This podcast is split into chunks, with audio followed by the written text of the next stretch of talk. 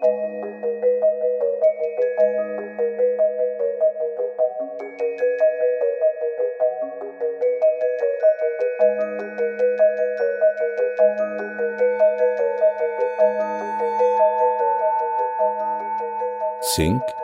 Molybdän, Beryllium, Uran. Bergbau und Zeitgeschichte in Nord- und Südtirol 1935 bis 1955. Ein Podcast des Südtiroler Landesmuseum Bergbau und des Gemeindemuseums Absam für das Euregio Museumsjahr 2021.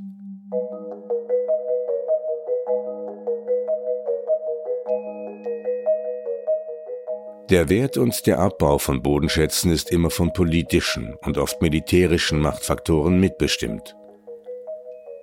Aus den politisch extremen 20 Jahren zwischen 1935 und 1955 präsentieren wir vier Rohstoffe des Tiroler Bergbaus, die in Süd- und Nordtirol über fünf politische Systeme hinweg zwischen Diktatur, Monarchie und Republik jeweils nur für kurze Zeit Wert und Bedeutung erlangt haben. Diese vier Bodenschätze gehören nicht zu den Erzen des traditionellen Tiroler Bergbaus, sondern sind typische Industrierohstoffe des 20. Jahrhunderts. Zink, Molybdän, Beryllium und Uran. Ihr Abbau hatte auch sonst wenig mit dem traditionellen Bild vom Bergbau zu tun, dienten sie doch vor allem der modernen Rüstungsindustrie.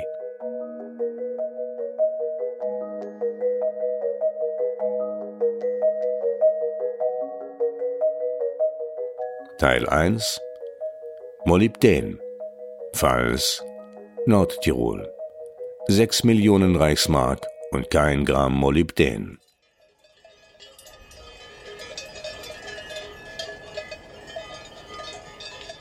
Internationale Aufmerksamkeit erregte das Nordtiroler Dorf Pfalz am 24. Dezember 2017, als am Weihnachtsabend um 18.17 Uhr mitteleuropäischer Zeit ein mehrere zehntausend Tonnen Gestein mitführender Felssturz losbrach und die Straße durchs Tal auf einer Länge von 150 Metern mit Gestein, Erdmassen und Baumstämmen meterhoch verschüttete. Wie durch Zufall wurde niemand verletzt.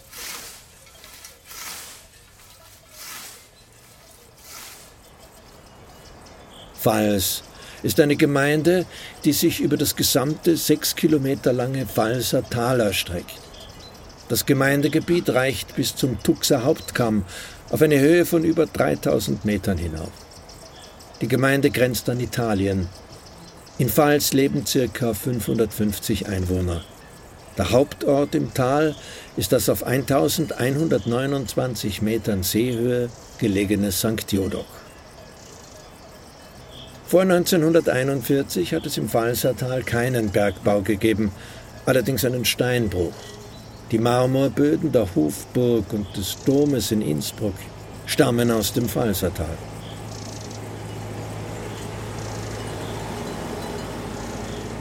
Rund 6 Millionen Reichsmark flossen von 1941 bis 1945 in den Bauerner Straße, einer Erzaufbereitungsanlage, einer Materialseilbahn mehrerer Barackensiedlungen, einer beheizten Wasserleitung und was sonst noch an Infrastruktur für einen Molybdänbergbau auf 2900 Metern Seehöhe als nötig erachtet wurde.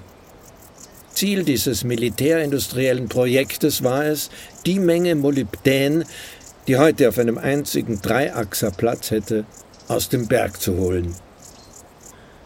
Errichtet haben diese hochtechnischen Anlagen Zwangsarbeiter. Kriegsgefangene und Fremdarbeiter aus dem Anfang der 1940er Jahre fast ganz Europa umfassenden Machtbereich des NS-Systems. Gearbeitet haben sie mit primitivsten Werkzeugen unter strengster Bewachung. Bis zur Befreiung durch die US-Armee im Mai 1945 wurde allerdings im Falsertal kein einziges Gramm Molybdän für die deutsche Rüstungsindustrie gefördert.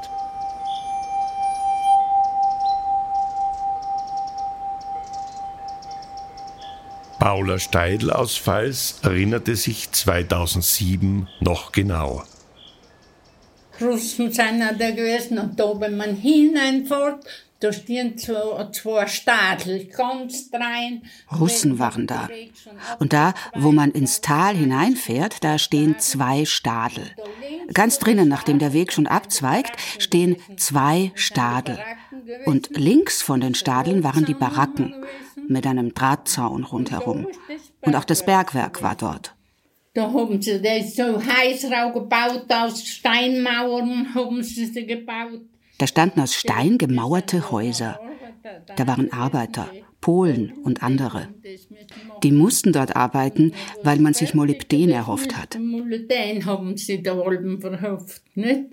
Und was fertig gewesen ist, dann haben sie auch gerissen. Als die Gebäude 1945 fertig waren, wurden sie wieder abgerissen. Da haben dann Leute aus dem Tal, die keine Arbeit hatten, beim Abriss gearbeitet. Das war eine schwierige Sache.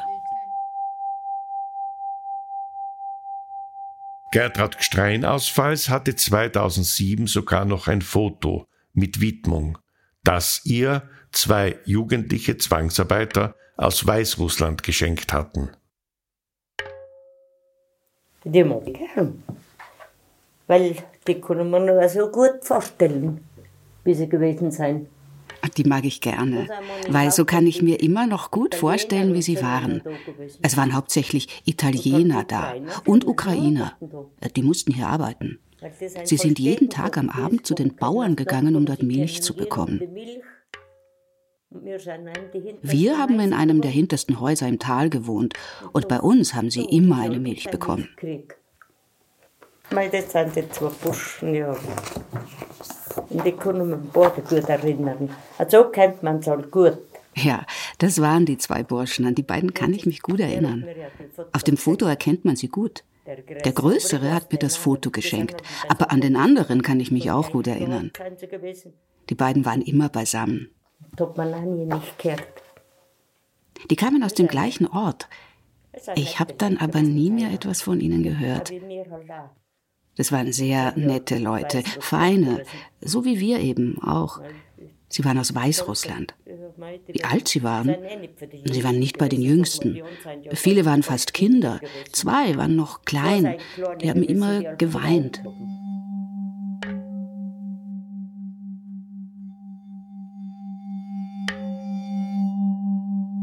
Sohlen von Holzschuhen, Teller mit dem Aufdruck Ostmark Keramik, Schuhcremedosen, Münzen, ein eingestürzter Schornstein und eine meterhohe Stahlkonstruktion.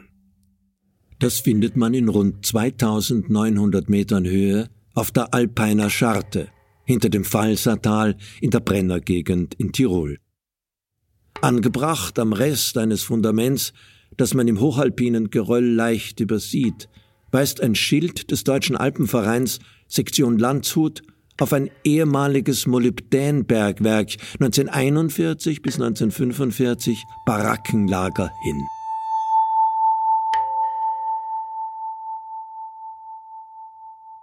Das Stahlgerüst ist auf einen Gipfel direkt gegenüber der Alpeiner Scharte gerichtet.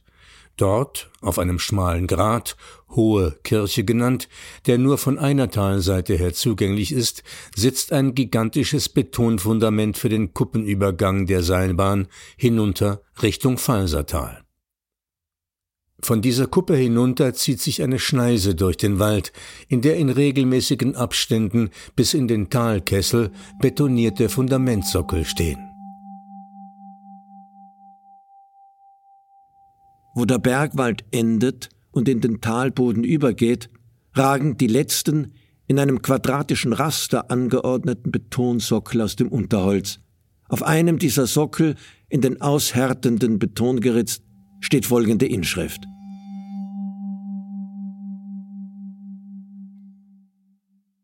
»27.09.1944. Hier arbeiteten russische Arbeiter vom Jahr 1942 bis 1944, IWV und MDS.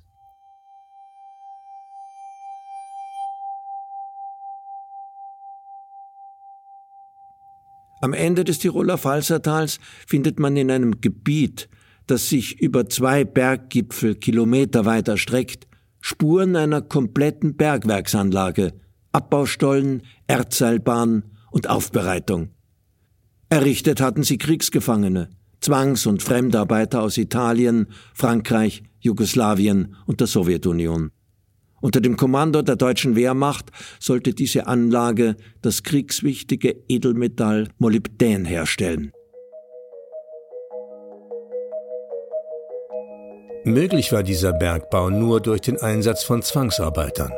Molybdän jedoch wurde im Falsertal niemals gefördert.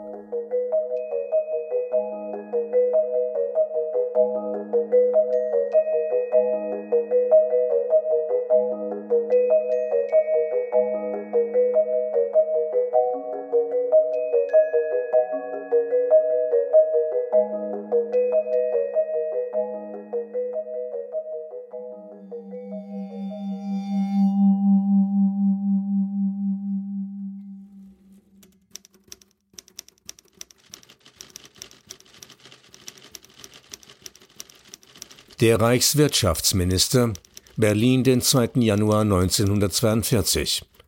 11 BG 16896-41.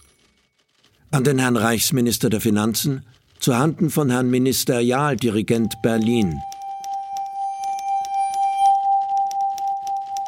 Betrifft Molybdänvorkommen Alpiner Scharte am Brenner, ohne Vorgang. Durch die Reichsstelle für Bodenforschung ist in den letzten Jahren ein Molybdänvorkommen an der Alpiner Scharte in Tirol nahe der italienischen Grenze im Brennermassiv festgestellt. Es handelt sich um eine größere Anzahl sehr dünner Gänge in Granit mit zum Teil ansehnlichen Molybdängehalten in 2800 Meter Höhe in einer wilden Hochgebirgsgegend, die für einen Grubenbetrieb sehr wenig geeignet ist.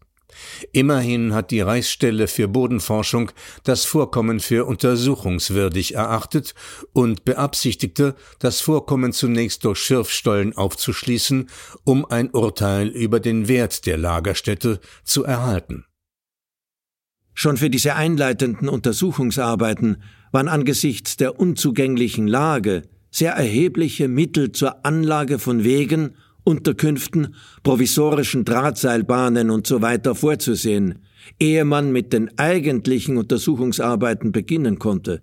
Durch die kriegsbedingten Verhältnisse, das heißt Mangel an Menschen und Material und so weiter, gelang es der Reichsstelle für Bodenforschung erst im Sommer des vergangenen Jahres, die Arbeiten in Gang zu setzen, nachdem sich das OKW, das Oberkommando der Wehrmacht, wegen des bedrohlich zunehmenden Molybdänmangels stärkstens für die Aufnahme der Arbeiten eingesetzt hatte in diesem Stadium fand auf Veranlassung des Oberkommandos der Wehrmacht am 1. Oktober 1941 in meinem Hause eine Besprechung über die Angelegenheit statt, in der das OKW nicht nur die stärkste Förderung der Untersuchungsarbeiten forderte, sondern auch den sofortigen Ausbau der Lagerstätte zur Förderung, das heißt die Anlage der definitiven Tagesanlagen der künftigen Grube wie Stromanschluss, Drahtseilbahn, Aufbereitung und so weiter.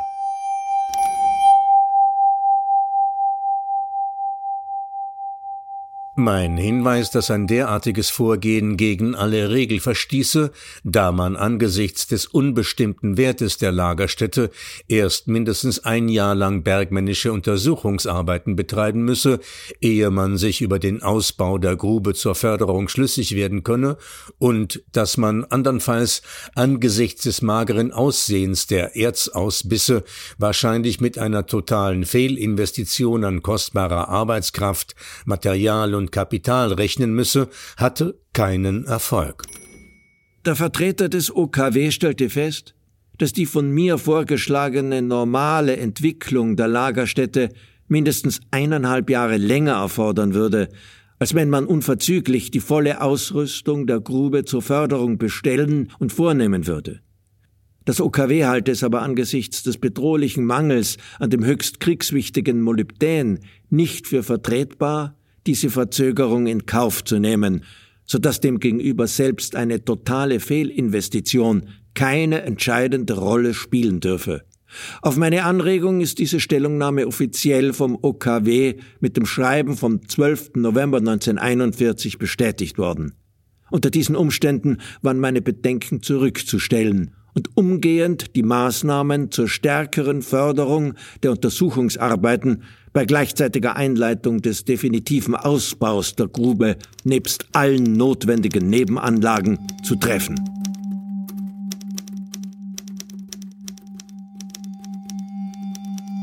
Das Objekt wird angesichts der sehr schwierigen Arbeitsverhältnisse recht kostspielig werden.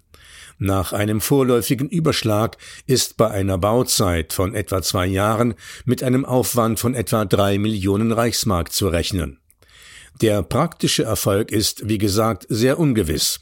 Selbst wenn mengenmäßig die Substanzgrundlage für eine regelmäßige Gewinnung von 50 Tato Tagestonnen Erz geschaffen werden könnte, wird der Metallgehalt so schwach sein, dass die Produktion sehr teuer zu stehen kommt, so dass ein wirtschaftlicher Betrieb ausgeschlossen erscheint und künftig mit sehr hohen Prämienzuschüssen zu rechnen ist. Im Auftrag gesehen Pasel.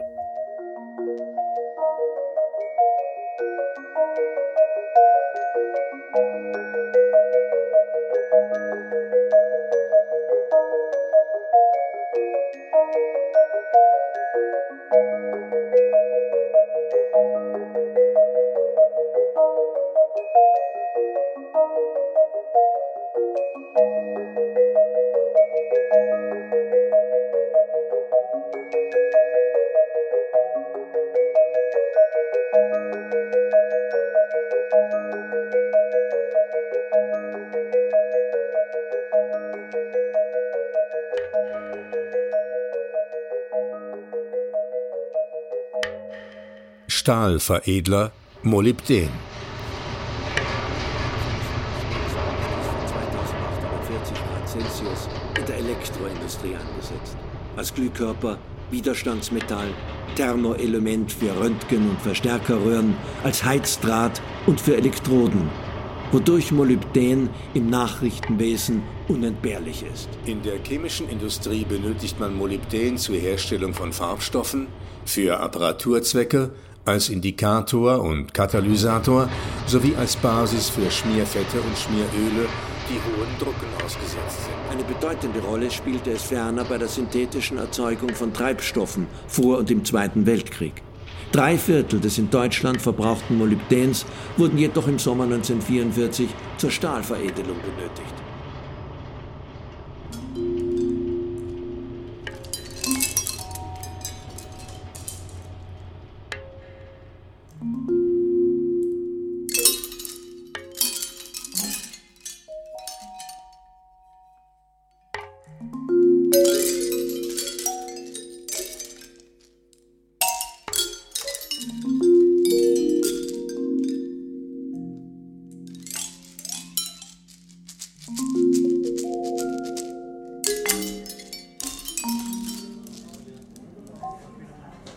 2009 fand in Pfalz eine internationale Tagung zum Molybdenbergbau statt.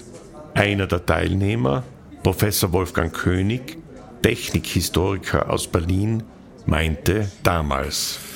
Also zunächst mal ist es ein großes technisches Projekt in einer sehr attraktiven Landschaft. Also man könnte sogar sagen, es ist so eine Art Technik in der Natur und damit wird auch dieses Spannungsverhältnis zwischen Technik und Natur angesprochen. Also das scheint mir eine Dimension zu sein, die man häufig bei technischen oder industriellen Ausstellungen halt nicht hat.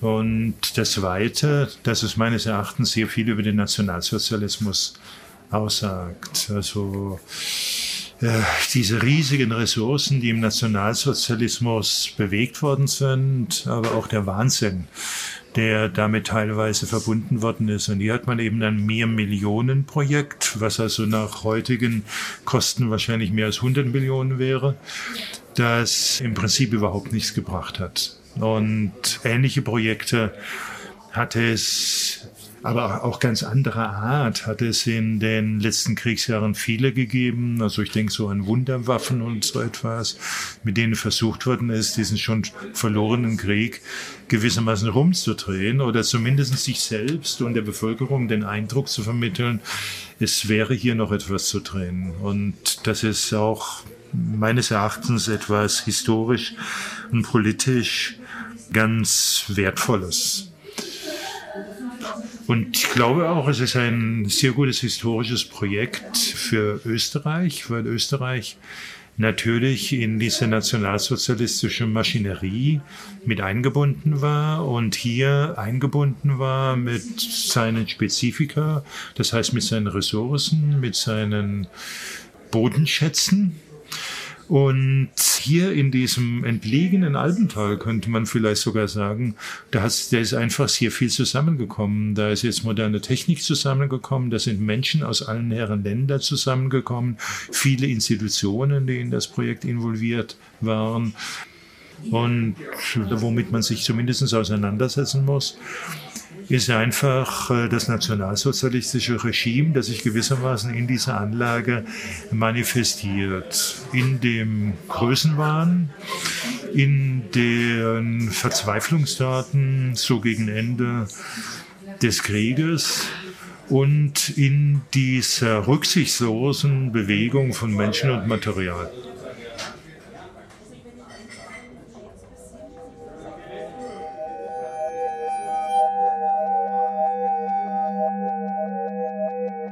Gelesen haben Rainer Ecker und Johann Nicolussi. Text und Gestaltung Matthias Breit. Musik Matthias Legner.